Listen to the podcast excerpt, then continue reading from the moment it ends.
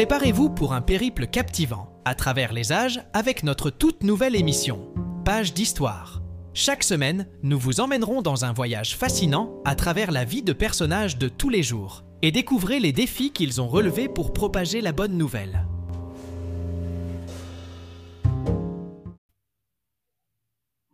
Béa et Géraldine étaient deux amies qui travaillaient pour le gouvernement des Philippines.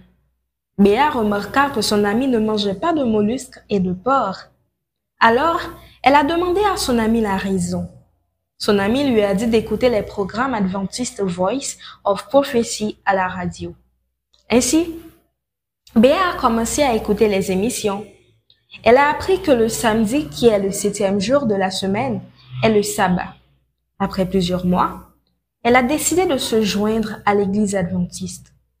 Aujourd'hui, Béa est active dans l'église de la ville d'Antipolo. La promesse que la famille d'Abraham deviendra comme les sables de la mer est rapidement remplie, car Dieu finira l'œuvre et la réduira en justice.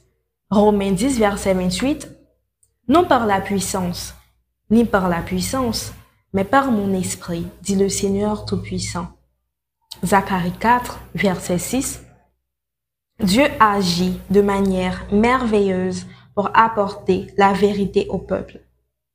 Chaque jour, deux programmes Tagalog sont diffusés par Adventist World Radio.